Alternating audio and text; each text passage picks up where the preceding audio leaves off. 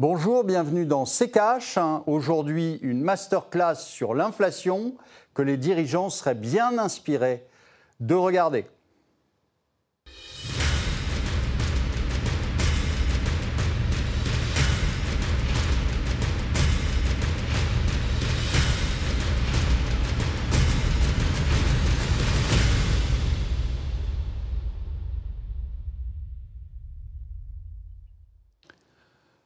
Bonjour, aujourd'hui nous allons vous parler d'inflation avec un spécialiste, Alexandre Loman, économiste et aussi euh, stratégiste pour un fonds au Brésil, donc euh, Brésil qui euh, est un pays qui a connu l'hyperinflation, ce que nous, nous n'avons rarement connu.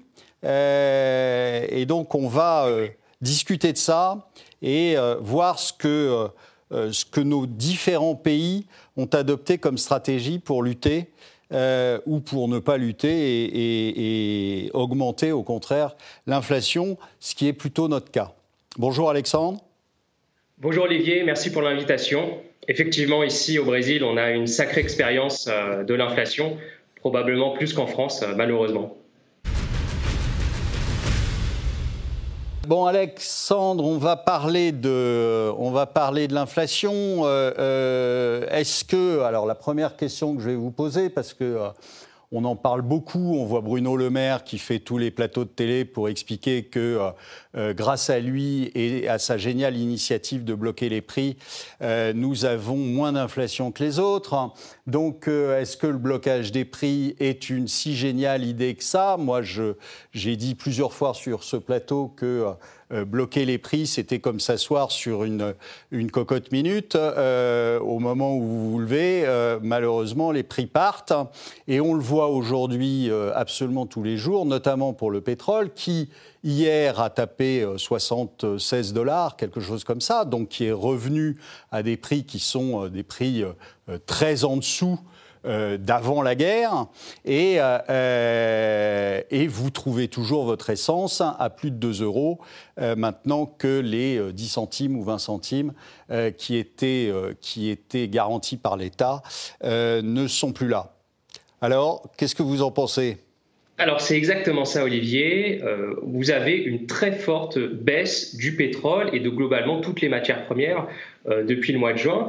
Et qu'est-ce qui se passe en France? Au lieu d'avoir des prix à la pompe qui baissent, eh bien on a des prix à la pompe qui augmentent. Pourquoi? Parce qu'on est en train de retirer progressivement toutes les mesures de blocage de prix, de ristourne, donc là la, ristourne sur les prix à la pompe qui est partiellement retirée euh, ce mois-ci. Et donc tandis que tous les autres pays du monde ont une inflation qui baisse, notamment sur les prix de l'énergie, eh bien en France, on a un mouvement contraire, on a une inflation euh, qui monte. Et bien sûr, bloquer les prix, c'est simplement retarder le problème. Et comme on a bloqué les prix euh, l'année dernière, euh, enfin tout au long de l'année 2021 et 2022, et eh bien désormais, on doit payer l'addition en ayant des prix qui augmentent alors que ça baisse partout dans le monde.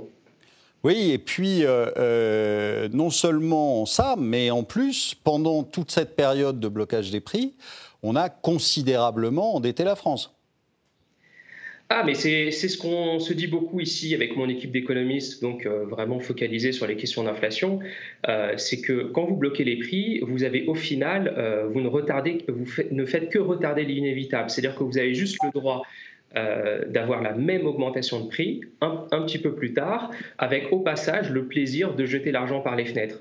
Et là, on parle juste de la ristourne sur les carburants. Il faut bien comprendre que ce n'est pas le le plus gros morceau du blocage des prix. Quand on va commencer à défaire le bouclier tarifaire sur le gaz et euh, sur l'électricité, là, ça va être une augmentation de l'inflation beaucoup plus importante.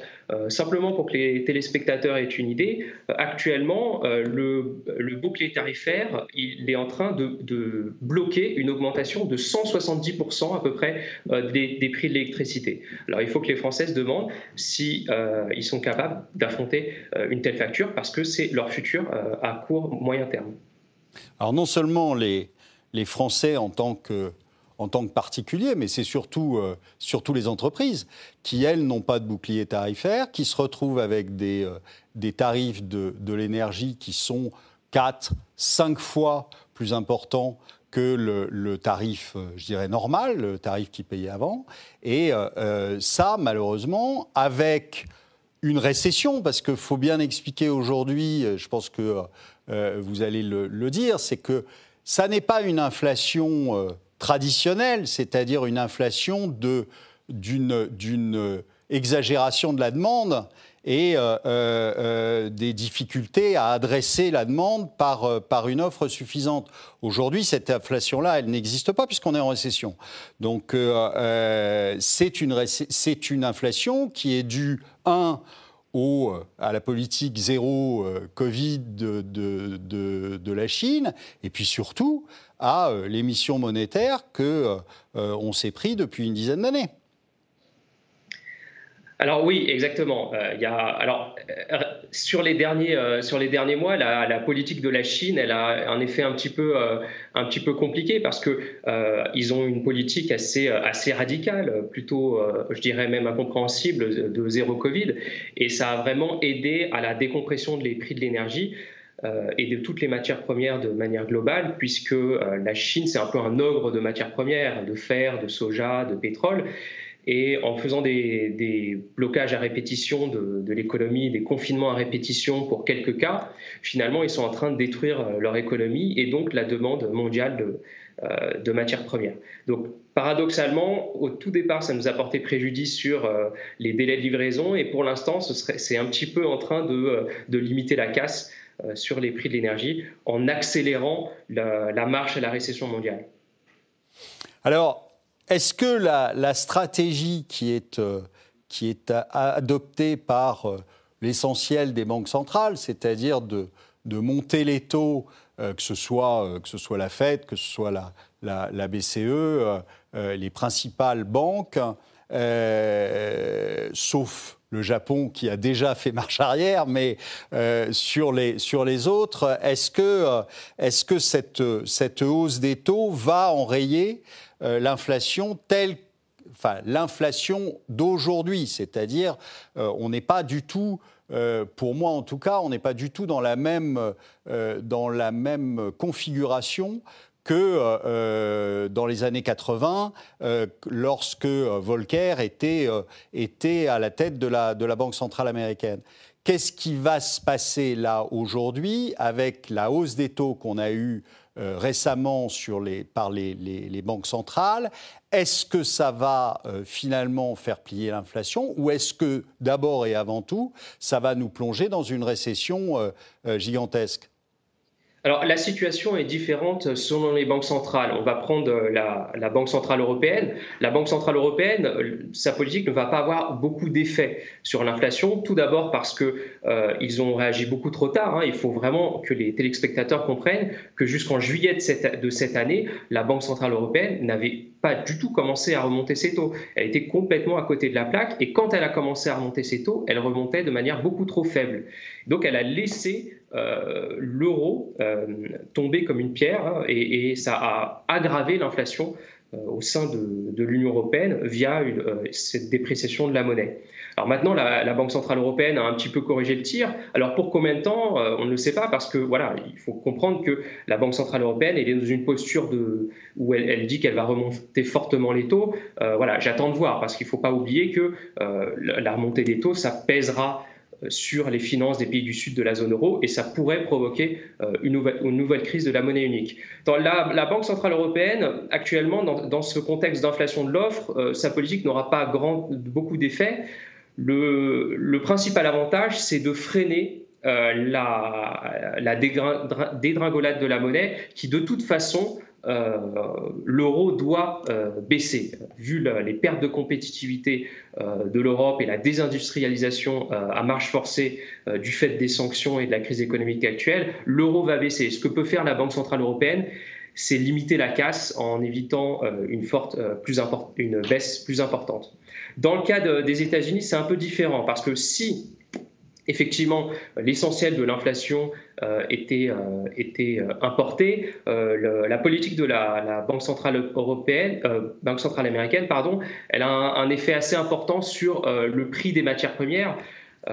qui sont cotées en dollars et quand vous montez les taux du côté du côté de la Fed, vous avez une désinflation des matières premières qui peut aider à, la, à, la, désinflation. Après, il faut comprendre que l'inflation, c'est un, phénomène avec beaucoup d'inertie. C'est-à-dire que même si vous commencez à avoir euh, une chute des matières premières, de l'énergie, des matières premières agricoles, ça va mettre euh, un temps assez important pour que de facto euh, toutes ces baisses de prix soient euh, repassées aux consommateurs et qu'on on entre dans un nouveau régime d'inflation plus baisse. Ça ne va pas être pour tout de suite.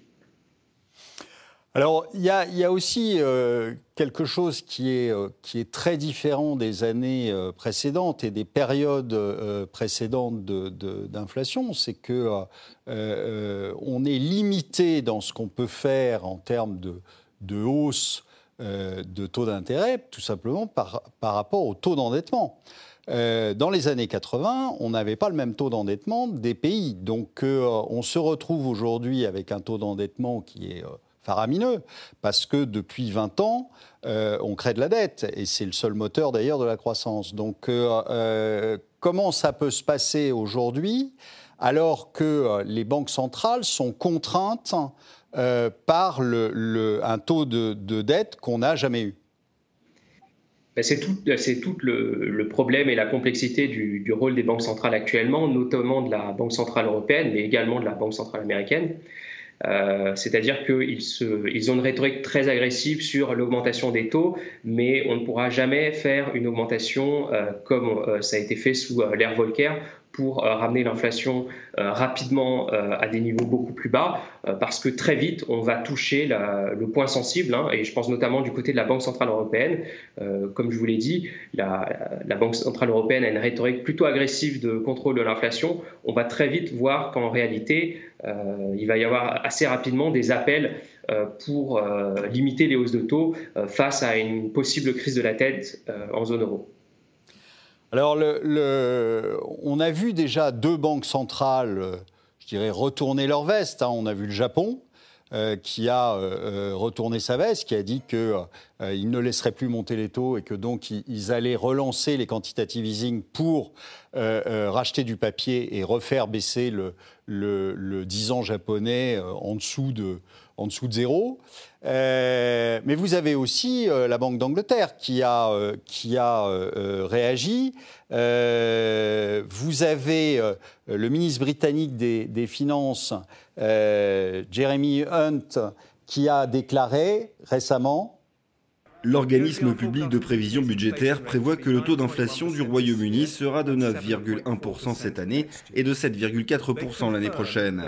Il confirme que les mesures que nous prenons aujourd'hui permettent à l'inflation de diminuer fortement à partir du milieu de l'année prochaine. Il juge également que le Royaume-Uni, comme d'autres pays, est maintenant en récession.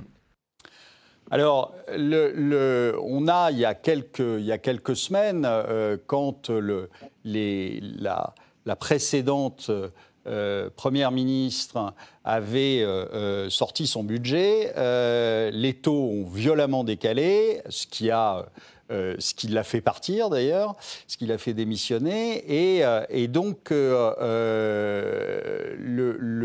Banque centrale, à ce moment-là, s'est mise à acheter des obligations. Est-ce que finalement, dans, les, dans le trimestre qui vient, euh, le premier trimestre 2023. Est-ce qu'on ne va pas assister euh, à euh, un revirement total comme, souvenez-vous, fin 2018, début 2019, hein, le retournement de veste de la Banque centrale américaine? Est-ce qu'on ne va pas assister à ça, finalement, sur toutes les banques centrales? Possible, et c'est même, d'après moi, le plus probable. Euh, il faut bien comprendre que euh, la hausse des taux pour lutter contre l'inflation, c'est une thérapie de choc. Et il y a beaucoup d'effets secondaires. Et parfois, les gouvernements, notamment quand ils sont très endettés, euh, ne sont pas capables d'affronter les effets secondaires. Au, Royaume-Uni, par exemple, eh bien, c'était non, non, seulement un renchérissement de la dette, mais également une possibilité de crise financière, notamment via les fonds de pension euh, qui commençait euh, à craquer. Et c'est pour ça que la Banque centrale euh, d'Angleterre est, est, intervenue à inverser sa politique en reprenant son quantitative easing. Et là, c'est tout le problème des crises d'inflation. C'est-à-dire que lorsque la, crise d'inflation est bien installée, que l'inflation a atteint un certain niveau d'inertie, eh bien, il n'y a, pas de bon remède. toutes les manières d'en sortir eh bien, sont extrêmement coûteuses et extrêmement dommageables pour l'économie. Et c'est pour ça que l'inflation, c'est quelque chose qu'il faut aborder de manière préventive, c'est-à-dire qu'il ne faut pas attendre d'être le dos au mur pour agir. Et le problème, c'est que de nombreux pays euh, ont attendu d'être dos au mur pour agir. Hein. On a d'abord nié totalement euh, le caractère, euh, enfin le, retour de l'inflation. Ensuite, une fois que, l'inflation est revenue, on a voulu défendre coûte que coûte qu'elle était temporaire, alors que rien n'indiquait qu'elle était si temporaire que ça. Donc finalement, on a laissé l'inflation s'installer et, maintenant c'est très difficile de lutter contre. Et quand on essaye de faire des mesures, eh bien finalement, les États très endettés n'arrivent pas à suivre. Alors, euh, euh, ça, me, remet dans la tête une, des phrases de mon prof d'économie que j'ai dit plusieurs fois ici. L'inflation, c'est comme le dentifrice, c'est très facile à faire sortir du tube, c'est impossible à faire rentrer dans le tube.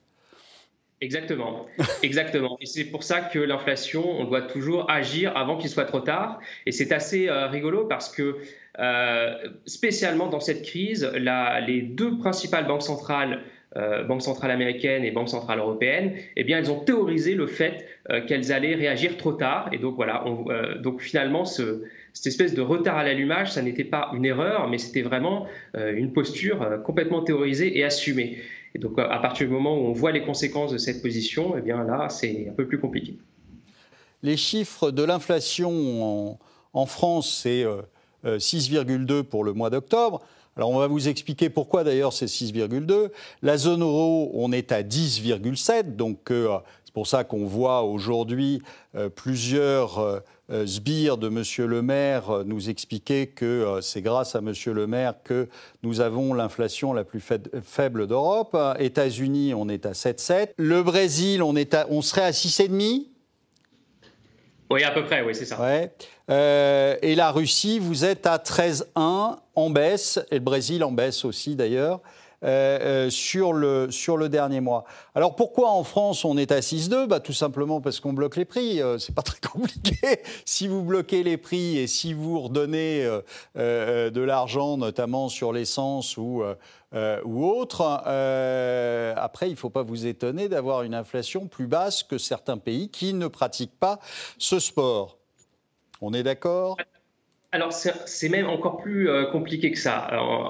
C'est même pire que ça.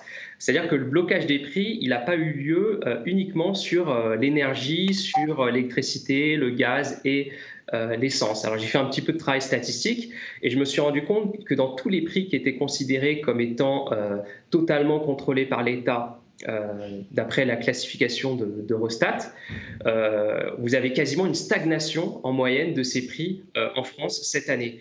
Alors qu'est-ce que c'est? C'est les prix des services publics, c'est les prix des, transports publics, de la santé. alors, le, gouvernement a, a réfreint l'augmentation de ces prix pour baisser artificiellement l'indice d'inflation globale. Le problème, c'est qu'il n'y a pas de raison que les prix administrés par l'État euh, n'évoluent pas de la même manière que le reste de l'économie.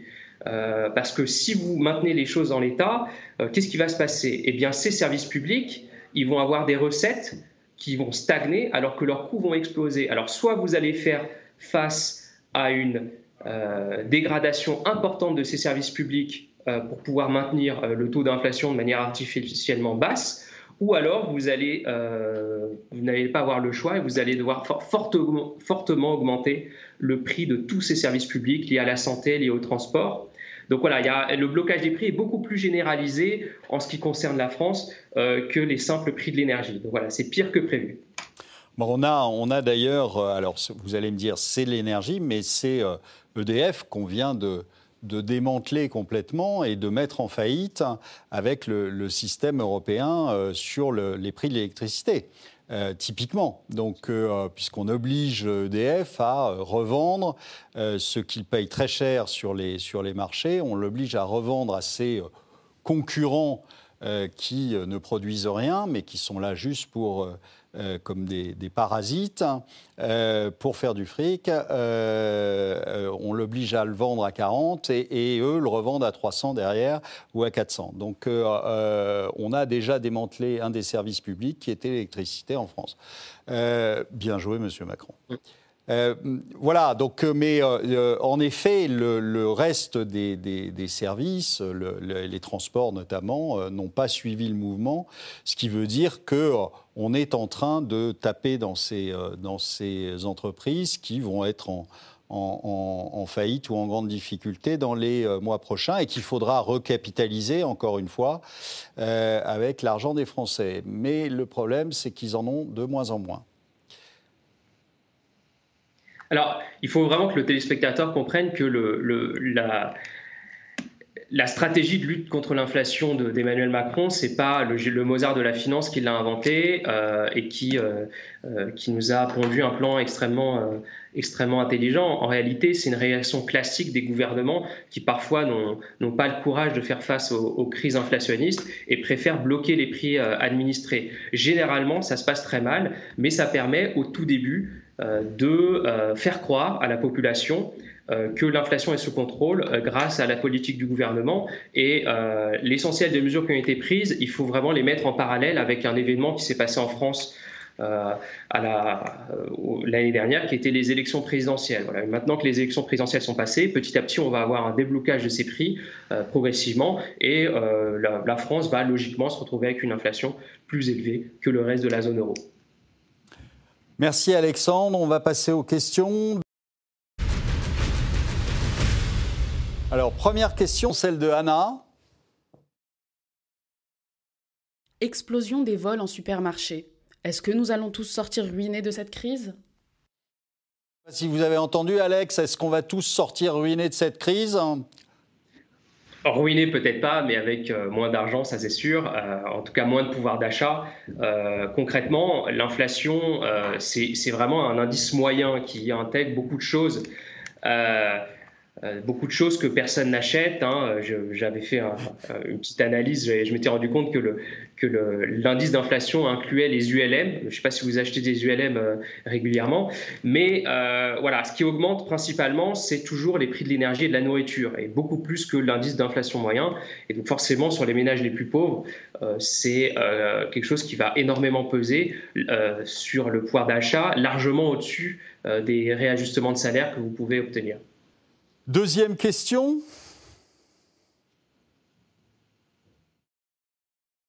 Y a-t-il un pays au monde épargné par la hausse de l'inflation? Alors, euh, il faut bien comprendre que l'inflation, elle a touché euh, tous les pays euh, à partir du deuxième semestre de 2020. Ça a été un phénomène mondial. À partir de là, les fortunes ont un peu été différentes selon les pays.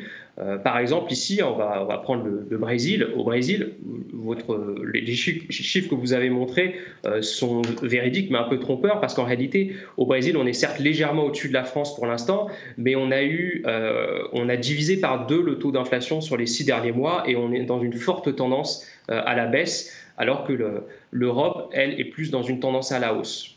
Donc voilà, tout le monde a été frappé, mais il y a clairement des pays qui ont passé le pic. Euh, comme le Brésil, les États-Unis euh, ont passé le pic également, même s'ils sont un peu plus en retard dans la désinflation. Et l'Europe est encore en train d'avoir des indices d'inflation qui augmentent mois après mois. Alors, c'est vrai qu'on a tous été touchés par l'inflation. Pourquoi? Tout simplement aussi parce que on a tous eu la même stratégie à la sortie de 2008 hein, euh, de d'endettement, de planche à billets, que ce soit euh, au Japon, alors en Chine un peu différemment, mais au final, c'est revenu au même, euh, aux États-Unis, euh, en Grande-Bretagne et, et, en Europe. Donc finalement, si on a tous fait la même chose, il est assez logique qu'on ait tous les mêmes conséquences. Alors on va finir par le mot de la fin. Alex, un, mot de la fin? Alors, un, un, mot de la fin. bon. Euh, ne, soyez pas surpris si euh, vous voyez que progressivement euh, la France, on va dire, perd des places dans le classement de l'inflation et que progressivement on se retrouve à être pire que les autres. Rappelez-vous toujours qu'il n'y a pas, de, déjeuner gratuit et que tout blocage des prix, toute aide au, contre l'inflation, toute dépense budgétaire, ça doit être payé. Alors soit ça va être payé à court terme par une accélération de l'inflation, soit ça va être payé par des impôts en plus, soit ce sera payé par vos enfants. Il n'y a pas de déjeuner gratuit en économie, tout se paye. Alors moi, je vais euh, aussi finir par mon petit mot de la fin. Euh, je conseille fort à Bruno Le Maire et à sa bande de se prendre un VPN et de pouvoir regarder comme ça l'émission.